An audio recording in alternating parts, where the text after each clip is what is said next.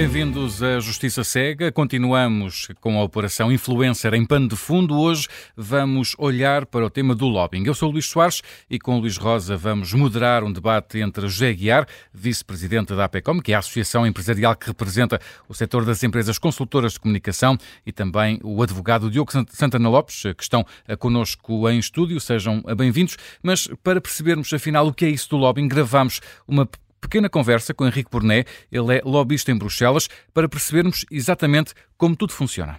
Bem-vindo, Henrique Burnet, obrigado por estar no Justiça Cega. Queria que começasse por nos explicar exatamente o que é um lobbying e o que é que faz um lobbyista. Obrigado pelo convite. É ótimo voltar aos microfones da Rádio Observador. Tentar explicar isso de uma maneira uh, simples. Um lobbyista é alguém que representa uma entidade e pode ser a empresa onde trabalha ou trabalhar numa consultora e representar diferentes clientes ou ser alguém dentro de uma ONG que faz a interação com os, com os decisores. Portanto, esta é a imagem. O que, que é? Há, há, uma expressão em inglês que ajuda um bocadinho a perceber isto, que é fazer advocacy, ou seja, advogar determinados temas. E, e eu acho que isso ajuda-nos a perceber. É alguém que representa os interesses de uma determinada entidade junto dos decisores. E, portanto, é suposto apresentar junto dos decisores quais é que são as posições da entidade que ele representa, de que faz parte ou que tem uma consultora, procurando explicar porque que determinada proposta, determinada situação é afetada positiva ou negativamente. Deve ter capacidade, e aí é que há um aspecto, no fundo, que me parece importante, deve ter capacidade para conseguir encaixar aquilo que é o interesse que representa com a realidade que está a tratar, ou seja, as decisões não são tomadas em vazio, há posições políticas, há pressões da opinião pública, há, há, posições da opinião pública e, portanto, deve ser alguém que ao mesmo tempo consegue ler essa realidade para perceber porque é que um determinado decisor pode estar mais disponível ou menos disponível. Ou seja, uma das coisas que eu costumo dizer muitas vezes é é importante, para além de ter um interesse claro e, e, e afirmado, explicado, saber onde é que ele se alinha ou não com aquilo que são os interesses do decisor porque muitas vezes há pontos de contacto, outras vezes não haverá. Muito bem.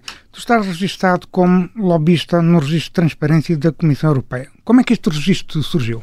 O registro foi surgindo ao longo dos anos e foi melhorando. A ideia é esta: é que quem está no registro de transparência tem que deixar públicas um conjunto de informações, nomeadamente quem são os seus clientes ou quem é a empresa, se for a pessoa que representa uma empresa só, quanto é que, no caso das consultoras, quanto é que os seus clientes, cada um dos seus principais clientes representam, não se dá o valor exato, porque senão também era uma informação comercial pouco, claro. pouco inteligente de partilhar, uh, e depois deve-se dar, conforme os casos, por exemplo, se for uma empresa, que grupos de trabalho ou de especialistas da Comissão é que faz parte, que financiamentos é que recebeu porque participou em algum projeto europeu, que consultas públicas, a que consultas públicas é que, é que, respondeu. E depois, com isso, e entregando o, o, o registro criminal, tem acesso a um cartão que lhe permite entrar no Parlamento Europeu e, portanto, assistir a reuniões, reunir com deputados.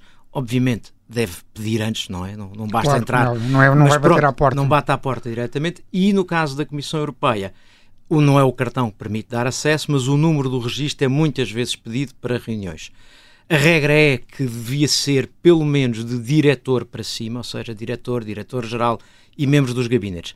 Depois, às vezes não é, às vezes é pedido mais abaixo. E depois há regras informais que são usadas a par dessas eh, das regras do registro de transparência. Pronto, ele nasce e foi-se uh, uh, aprimorando e hoje em dia tem milhares de entradas, milhares de pessoas que estão registadas porque a regra é para interagir com estes decisores tem que estar no registro. Muito bem. Vamos imaginar aqui um caso prático, que é para, para os nossos ouvintes perceberem melhor o efeito prático de, de, de, deste sistema de lobbying na Comissão Europeia e na União Europeia.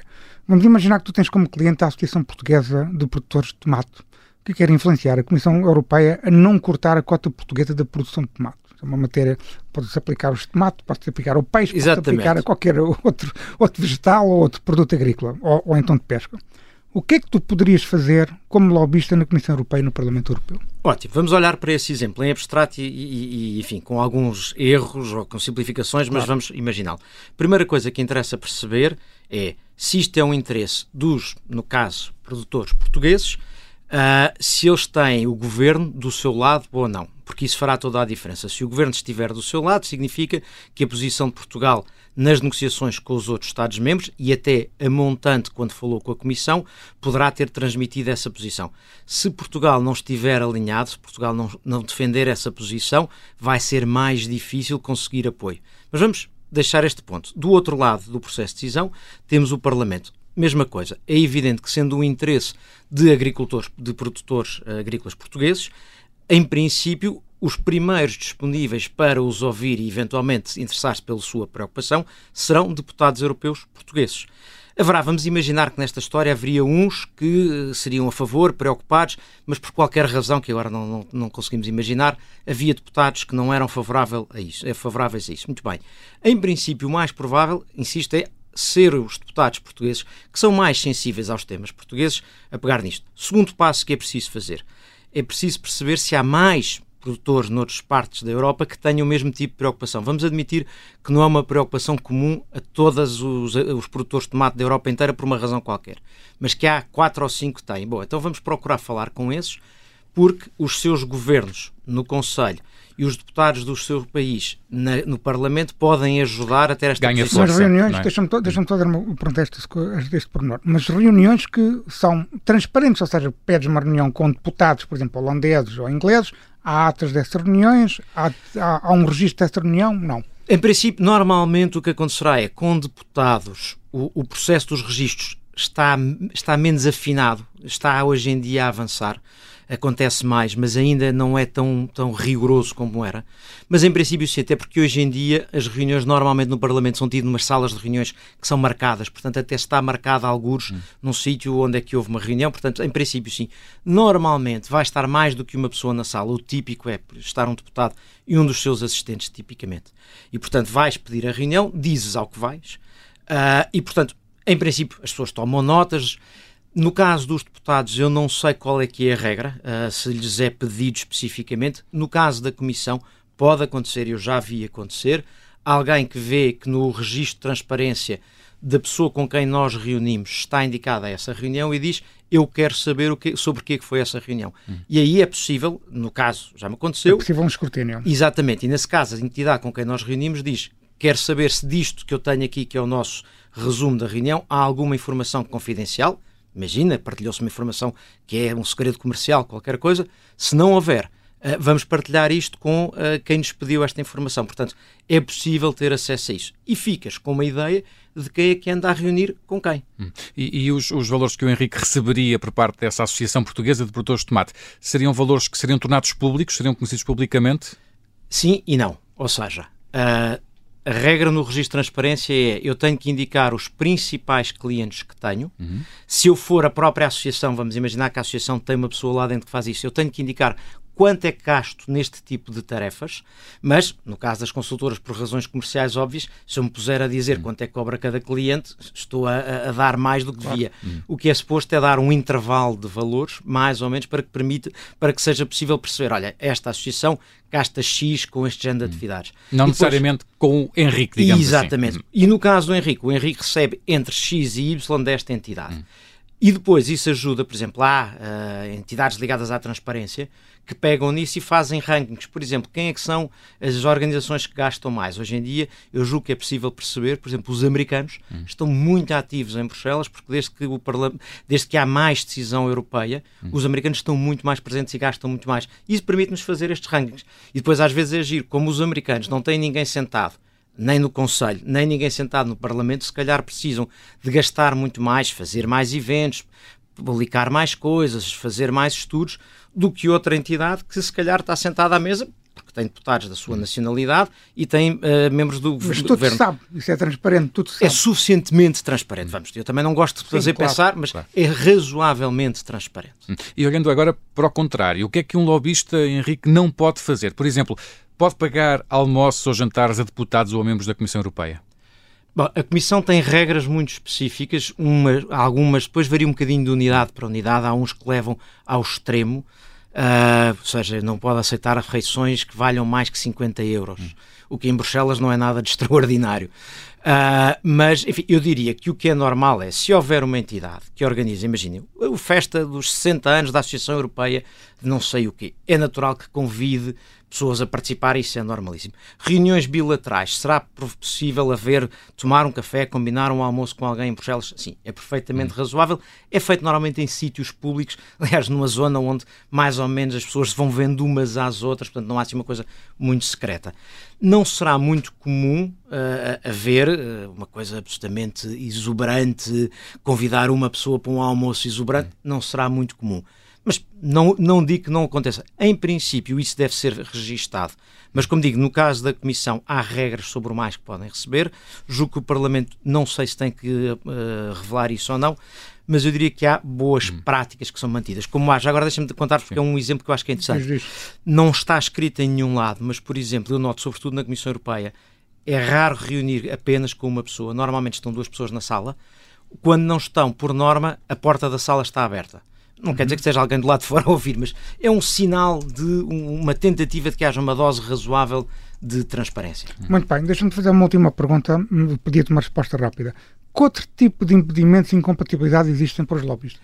Bom, há um conjunto de regras sobre quem empregar pessoas que vêm da Comissão ou do Parlamento, porque eles têm umas regras, por exemplo, não podem durante uma regra três contra anos... as portas giratórias. Exatamente. Só vou durante três anos não podem interagir com a Comissão ou o Parlamento, a entidade de que tenham feito parte, que não quer dizer que não possam aconselhar internamente, hum. mas não se podem reunir com quem foi o seu empregador anterior. E depois há regras básicas, que é não podes uh, enganar com quem estás a falar sobre quem de facto representas, ou seja, não podes dizer que, rep que representas um interesse difuso. Aí tem que haver uma, verdade... uma transparência total. E, exatamente. Eu represento a entidade X. Uh, o que não quer dizer que não haja associações europeias de qualquer coisa que são claramente mais próximas de uma determinada empresa, mas essa informação tem que ser possível à pessoa com quem eu reúno ir à procura e dizer esta associação, na verdade, está muito alinhada com a posição das empresas X ou Y. E, portanto, isso acontece. Uh, é suposto, obviamente, não pode haver pagamentos de espécie nenhuma, não pode haver troca de favores de tipo nenhum, isso é óbvio. Uh, portanto, basicamente, o código de conduta o que exige é que eu seja claro sobre quem é que represento, o que é que eu quero, não esconda quem é o verdadeiro cliente e não e se empregar pessoas que trabalharam naquelas instituições que elas estejam a cumprir as regras, seja de confidencialidade a que estão obrigadas, seja do chamado período nojo. Henrique Burné, muito obrigado pelo, pelo testemunho que nos trouxe a este Justiça Cega. Até uma próxima. Obrigado. Obrigado. E voltamos então ao estúdio agora para o debate entre José Aguiar, da Associação Empresarial que representa o setor das empresas consultoras de comunicação e também o advogado Diogo Santana Lopes. José Aguiar, Portugal já perdeu uma oportunidade de regular o lobbying. Em que medida o que foi aprovado era diferente do sistema da União Europeia, que acabamos de ouvir pelas palavras do Henrique Bornei? Pedi-lhe uma resposta rápida, já vamos continuar o debate na segunda parte. Claro que sim. Bom dia, Luís. Bom dia, Diogo. E agradecer, obviamente, a intervenção do, do Henrique. Um, ah, na verdade, não era muito diferente. Um, o, nós tínhamos uma proposta uh, em 2019 apresentada, submetida à presidência da, ao Presidente da República, uh, que notou algumas insuficiências e que, aliás, as declarou na nota que enviou ao Parlamento quando justificou o seu, o seu veto. Um deles, desde logo, era o facto de a legislação não se aplicar à Presidência da República, ao Presidente da República. Nós, no caso europeu, como sabem, eh, desde 2015 que existe, foi agora revisto em 2021, um acordo interinstitucional entre a Comissão, o Parlamento e o Conselho, eh, que no fundo regula aquilo que é a atividade de representação de interesses. Admito que um desses pontos, o facto de não se prever a Presidência da República, tenha motivado o veto do Presidente. E depois havia também aqui alguma informação relativa à, à, prestação de informação financeira e os interesses representados. Hum. Dar aqui só nota de, uma, de, um, de um aspecto que me parece importante é que esta atividade de representação de interesses é uma atividade que promove a transparência, melhora os processos de decisão, qualifica esses mesmos processos de decisão e traz mais segurança a todas as partes envolvidas, designadamente aquelas pessoas que representam uh, interesses. Como disse o Henrique, Uh, um, um, representante de interesses legítimos é quem representa uma entidade junto dos decisores. E, portanto, é isso que se deve uh, procurar com esta legislação. Certo, já vamos, já vamos eh, continuar na segunda parte, mas queria também uh, perguntar ao Diogo Santana Lopes, do que conhece os ordenamentos jurídicos europeus, ou até mesmo anglo-saxónicos, se as regras da União Europeia para o lobbying são as mais transparentes ou há outros modelos mais avançados? Para uma resposta rápida ainda também antes de, antes de irmos para intervalo. Bom, eu, diria que já foi aqui explicado como o sistema da União Europeia é bastante transparente uh, em teoria, ou seja, é uhum. bastante completo e uh, na forma como trata desde o registro dos lobistas ou dos representantes de interesses até à questão, por exemplo, do período de nojo. Mas a verdade é que depois falha, uh, isso também foi falado pelo Henrique Pournet, na, na questão da implementação prática, em que sabemos que, por exemplo, no Parlamento Europeu existe ainda menos zelo no registro das atividades do que, por exemplo, na Comissão Europeia, e temos visto também alguns casos, uh, como o Qatargate, que não é necessariamente um tema de lobby, mas que tem uh, levado a que uh, se reivindique uma revisão das regras de lobby para incluir, por exemplo, funcionários de Estados estrangeiros, ou mesmo o caso da senhora Neelie Kroes na Holanda, que tendo pedido autorização para representar uma empresa, não obteve essa autorização e ainda assim foi, uh, está agora com um processo, precisamente por ter avançado com uh, a representação da Uber em segredo junto dos governantes holandeses. Temos então depois a oportunidade na segunda parte de voltarmos uh, ao debate com Diogo Santana Lopes e José Guiar, é já a seguir a um curto intervalo.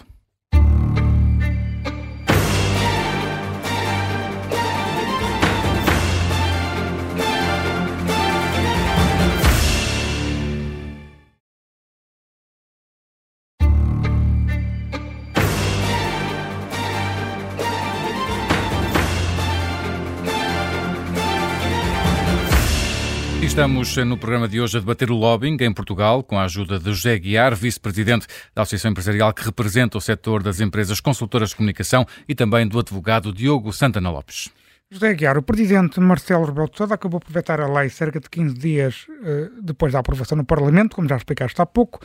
O que é que aconteceu desde então? E já agora estás à vontade para comentar os exemplos de mau funcionamento de lobbying que o Diogo acabou de dar há pouco. Não, e foi um ótimo exemplo e agradeço. Mas eu antes disso gostava de te Gostava de só de, de, de, pegar na tua pergunta para dizer o seguinte: o, o que é que se passou? Eu, eu, já vou a Portugal, mas agora vou sair um bocadinho das fronteiras portuguesas uh, para te dizer que, desde o veto do presidente, houve seis países europeus que avançaram com a regulamentação da representação legítima de interesses. Em 2021, a Grécia e o Luxemburgo.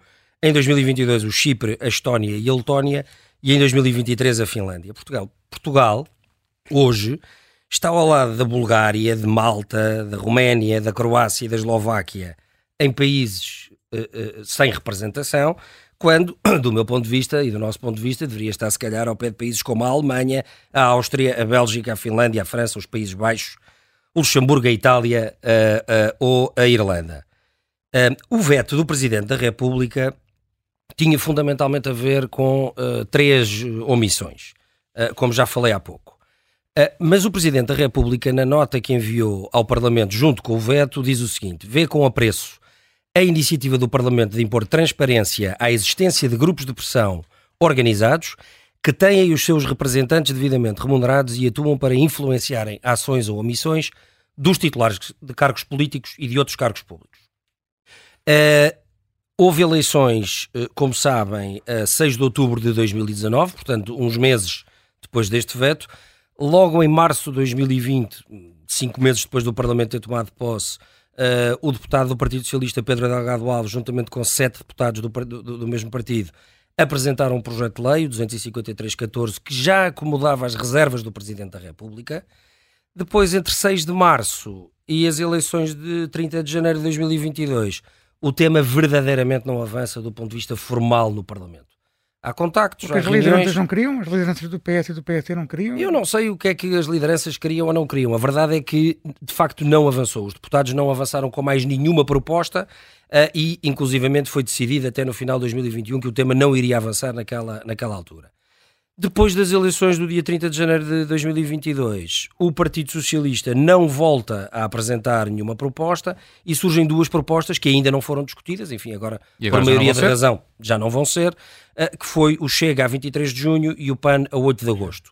Apresentam cada um a sua proposta, elas não foram discutidas e agora eh, aguardamos também pelo próximo ato eleitoral para ver se o tema uh, finalmente é, é, é, é debatido. Que merece os exemplos que o Diego estava a dar há pouco? Eu acho que esses exemplos são, são, são muito importantes e, e, mostram claramente a necessidade de existirem regras definidas. Não é pela circunstância de existirem regras que não vão deixar de existir irregularidades. Mas quando as regras existem, quando elas são previsíveis, quando elas são conhecidas, simples, claras e que promovem a transparência e, e, um, e oferecem um quadro de funcionamento onde tudo pode ser feito, lá está, com transparência, enfim, tudo aquilo que fugir à norma e tudo aquilo que fugir a estas regras uh, uh, uh, está mais desenquadrado. sancionado. Como é evidente. Diogo Santana Lopes, uma pergunta abstrata. Com a regulamentação do lobbying, deixaria de existir o crime, o crime de tráfico de influências? Onde é, que, onde é que estão as linhas vermelhas? Não deixaria de existir. Eu estou de acordo com o José no sentido em que a regulação do lobby traria transparência e, portanto, teria, teria essa vantagem mas uh, a regulação do lobby não altera aquilo que se chama os elementos do tipo do crime de tráfico de influência, ou seja, uh, os critérios para se considerar que um determinado comportamento é tráfico de influência não seriam diferentes. Agora, o que acontece é que existem uh, zonas que podem considerar-se overlap entre a representação de interesses em geral não regulada como existe neste momento, e uh, aquilo que são uh, os elementos do tipo do tráfico de influências. E, portanto, não é por acaso que na negociação da Convenção das Nações Unidas contra a Corrupção, já em 2008, uh, eh, que tem uma definição de tráfico de influência muito semelhante à nossa, vários Estados nas negociações levantaram a questão de essa definição, por ser tão abrangente, poder enquadrar, poder incluir atividades de lobby, atividades de representação de interesses. E acabou por se avançar com essa definição uh, e a maneira que se encontrou foi não obrigar os Estados a implementar aquele, a criminalizar aquela conduta, ou seja, passou a ser no fundo opcional, a obrigação passou a ser apenas ponderar essa criminalização. Mas a verdade é que Portugal por influência do Greco, portanto, do Grupo de Estados contra a Corrupção do Conselho da Europa, já tem desde 2001 uma definição muito larga, muito difusa daquilo que é o tráfico de influência. Mas deixa-me colocar uma pergunta que é, por exemplo, nesta questão, não é que não quero que se pronunciem sobre a questão do influência, isso é claro, mas vamos partir do, do, da informação que existe. Estamos a falar de um contexto de grande informalidade em que o, a, a, atividade de influência, agora deixando a questão da suspeita do crime de tráfico de influências de lado, é que a influência ou a representação do interesse privado é feito num contexto de uma grande informalidade. Não há reuniões formais, não há atos dessas reuniões, não sabemos quem esteve nessas reuniões, quando é que elas foram marcadas. Ou seja, quando há esse quadro de transparência, uhum. em que sabemos quando foram reuniões, quem participou, quem é que propôs o quê, aí já é um lobbying legítimo. Certo, uh, e é verdade, eu acho que de facto a regulação do lobby pode ajudar uh, a traçar um bocadinho essa fronteira, no sentido que se houver atividades de representação de interesses fora daquilo que está declarado e que deve ser declarado, isso pode ser um indício de que essa representação não é legítima e, portanto... O crime de tráfico de influências, se calhar, seria mais facilmente provado. Pode ser, e pode, e pode ter ali elementos de prova, se for, por exemplo, nos casos em que seja declarado e que exista ali um padrão de reuniões que depois li com outros elementos de prova, pode ajudar a substanciar certos processos de crime. Agora, chama a atenção para o facto que, mesmo que haja regulação do lobby, pode haver uh, reuniões declaradas que sirvam para propósitos ilegítimos, como, como se vê, aliás, em países que já têm essa regulação, e o contrário também é verdade. Pode haver situações não declaradas que uh, não, não sejam necessariamente práticas ilícitas ou mesmo criminais. José Guiar, não queremos uma vez mais que se pronuncie sobre, que se pronunciem sobre os simples da Operação Influencer. Eu apenas quero partir do caso de Diogo Lacerda Machado para lhe fazer uma pergunta abstrata. Lacerda Machado foi contratado por uma grande empresa internacional para fazer contactos com as autoridades públicas e políticas no interesse do projeto do Data Center. É um interesse legítimo, é um projeto de investimento importante para o país. Não interessa agora se houve algum ilícito criminal ou não, isso fica de lado. A pergunta é, Lacerda Machado pode ser encarado como um lobista se o lobbying já fosse regulado em Portugal? Oh, oh, Luís, eu acho que tu, na tua pergunta, deste também uma ajuda na resposta, que é, é um interesse legítimo. Bem, eu obviamente não vou comentar o caso e agradeço também aqui o esclarecimento do Diogo e, e, e, e chamar também a atenção de facto para que a existência de regras, quer dizer, isto está nas mãos do legislador, a existência de regras e a separação do que é que é a, a, a regulamentação da, da, representação legítima de interesses, que deve operar num quadro de transparência. E aquilo que é tráfico de influências deve estar tipificado, deve estar identificado, deve ser fácil de se perceber onde é que está uma situação e onde é que está a outra. Um, eh, o, o, o, e é evidente que todos temos a ganhar com regras que sejam claras e que sejam, e que sejam conhecidas. Quando nós propomos a existência de um registro de transparência, isto significa que eu não só, uh, uh, como empresa, me registro neste registro de transparência, como eu tenho que prestar algum tipo de informação, designadamente uma daquelas que motivou o veto do Presidente da República, que são os proveitos que eu tenho do exercício da minha atividade. E como o público, a opinião pública, os jornalistas podem consultar esse registro para fazer esse, esse, esse para nós é um, ponto, é um ponto fundamental. Quer dizer, o legislador vai ter que encontrar aqui alguma, alguma, alguma, alguma forma de resolver isto a proposta, as propostas que estão em cima da mesa apontam vários caminhos. Nós, Sim, precisamente, acaso... Eh, olhando para a de 2019 e para aquilo que foi o consenso de 2019, qual é que seria a entidade que, fiscaliza, que fiscalizaria os lobistas e, e, como é que seria feito esse escrutínio? Essa, essa é uma ótima pergunta. Eh, mas antes disso temos que resolver um problema, que é vamos ter um registro único, hum. online, gratuito, eh, ou vamos ter vários registros é que se nós tivermos vários registros, ou melhor, se tivermos tantos registros quantas as entidades que são passíveis de serem contactadas por quem representa interesses, repare, Assembleia da República, Governo, Presidência, Câmaras Municipais, entidades reguladoras, juntas de freguesia, são milhentas as entidades. E, portanto, eh, tudo recomendaria que existisse um único registro. E que esse registro funcionasse não apenas de uma forma declarativa, ou seja, eu inscrevo-me junto do registro para tanto apresentando os elementos que devem constar da constituição dessa, dessa, dessa atividade, hum. quantas pessoas é que eu tenho afetas à atividade, quais é que são as receitas que eu, que eu tenho. Atenção, salvaguardando sempre aquela que deve ser a, a informação própria das empresas, confidencial, para, promover, para, para, para proteger a concorrência e, portanto, a, a, a, transparência não pode, em caso algum, ser transformada em voyeurismo, hum. e isso tem que ficar muito claro. Eh, mas a, a, a, circunstância de nós termos eh, eh, as pessoas registadas ou as entidades registadas impõe, impõe sobre elas um conjunto de direitos, mas também um conjunto deveres. de deveres. Hum. Sei lá, por exemplo, a, informação que eu presto a uns não posso emitir a outros. E obviamente que este registro, por exemplo, deve ter canais de denúncia uma, uma pergunta muito concreta. Por exemplo, numa reunião que vais ter, por exemplo, com o Ministro da Economia ou com o Ministro. Não interessa qual, qual a pasta. Uhum. Levas um projeto de. Um, não digo um projeto de lei escrito, mas um conjunto de propostas legislativas. Esse documento passa a ser conhecido também. Esse documento passa a ser conhecido e uh, não só passa a ser conhecido porque também, juntamente com esta legislação, se propõe a, a, a, a, criação de um mecanismo de pegada legislativa e esse mecanismo de pegada legislativa permite perceber quem, em que momento é que oferece contributos para um determinado resultado, eh, como também ehm, dependendo, enfim, dependendo da, da, da, particularidade de cada processo, mas em princípio a informação que é dada num contexto desses deve poder ser conhecida por quem tem interesse nesse processo, inclusivamente por pessoas que até defendem interesses opostos. A transparência parece-me que é aqui a palavra-chave, que é como é que nós conseguimos promover a transparência, como é que nós conseguimos, com regras claras, previsíveis e conhecidas, tornar melhores os processos de decisão.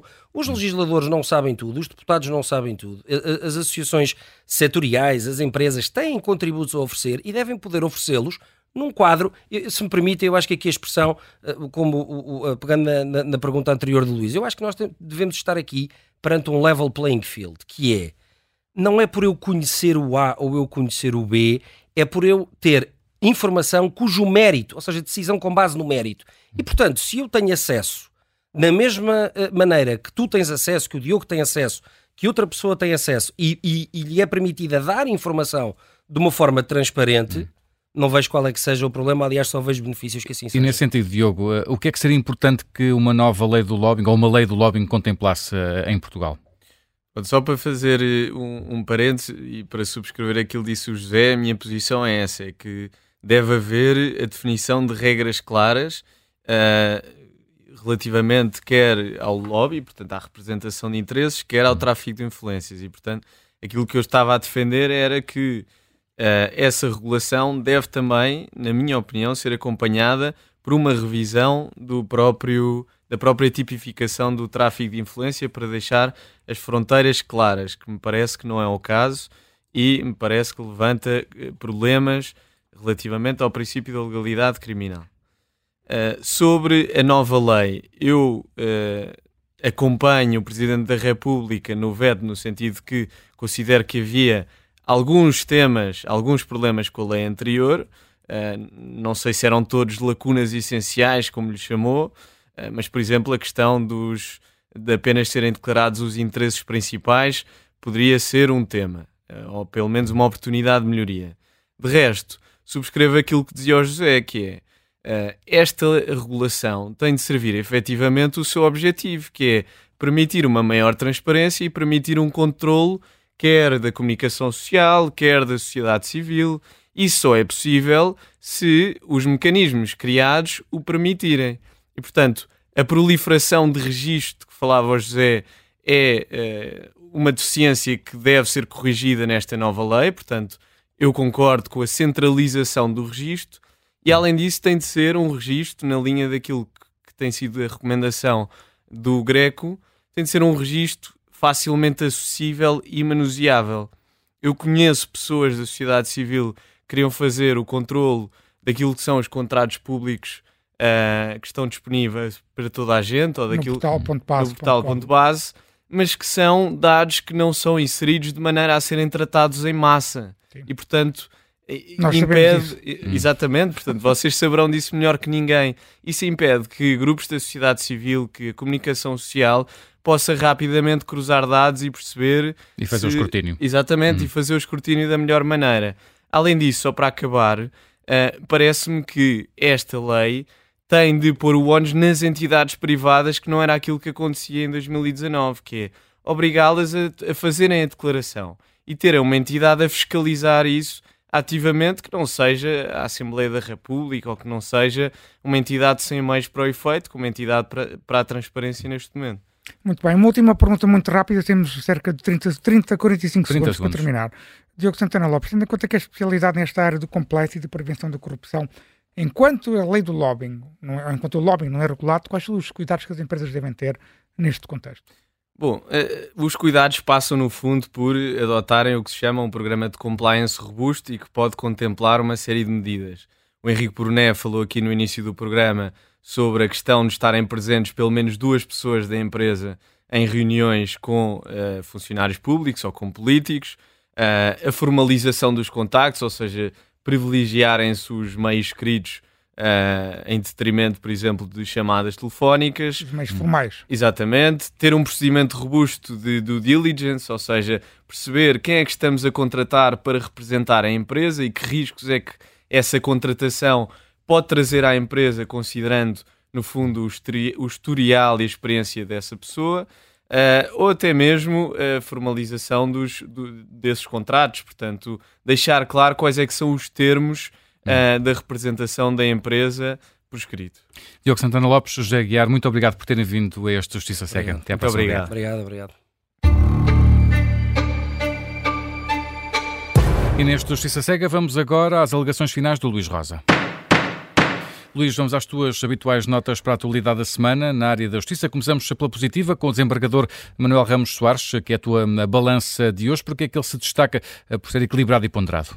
porque deu uma entrevista à RTP que deveria ser vista por todos. Como sabemos por experiência própria aqui no Justiça Cega, o desembargador Manuel Soares comunica de forma clara, simples e usa uma linguagem todos os cidadãos percebem, uma coisa rara na justiça. E uma vez mais, foi isso que fez na entrevista com o Vítor Gonçalves para explicar à comunidade as diversas implicações dos autos da Operação Influencer perante tantos comentários ignorantes e factualmente errados que existem no espaço público sobre como funciona o processo penal português, as explicações de Manuel Soares são fundamentais para serenar os ânimos da comunidade. Mais do que isso, ajudam os cidadãos a refletirem sobre que tipo de justiça querem.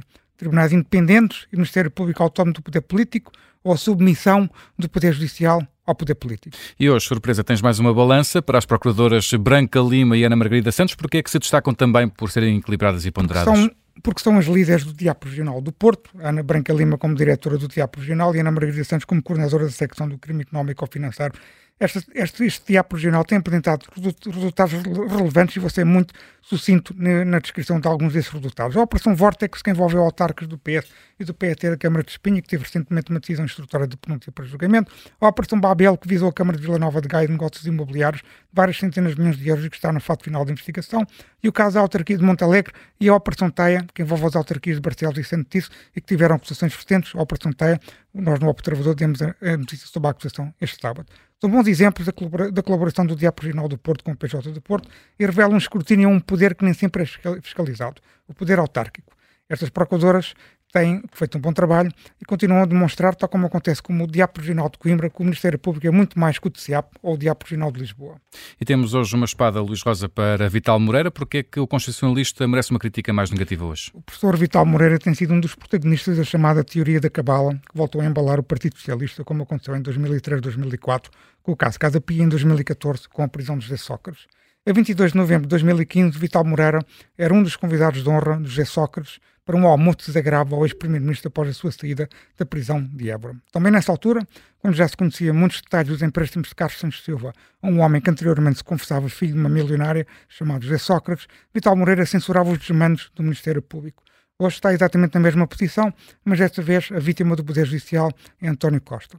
Escrever, como Vital Moreira militantemente escreve, que as investigações do Ministério Público ao poder político são assédio judiciário, estou a citar, ao poder político, é legitimar a destruição do princípio da separação de poderes e a criação do poder executivo como um poder absoluto. É lamentável que, é lamentável que um constitucionalista com o prestígio de Vital Moreira se deixe cegar pela fé partidária, o que no seu caso constitui um verdadeiro regresso ao passado. Fica então essa espada para hum, Vital Moreira e se não quer perder nada do que debatemos no Justiça Cega, pode seguir-nos nas várias aplicações de podcast, como o Apple eh, Podcast ou o Spotify. E para quem nos acompanha precisamente no Spotify, Luís, deixamos hoje esta pergunta. Se a lei do lobbying já estivesse em vigor, Lacerda Machado teria considerado um lobista ou um influenciador? Fica a pergunta para a resposta no Spotify. Eu sou o Luís Soares, o Justiça Cega regressa de hoje oito dias. Até para a semana. Até para a semana.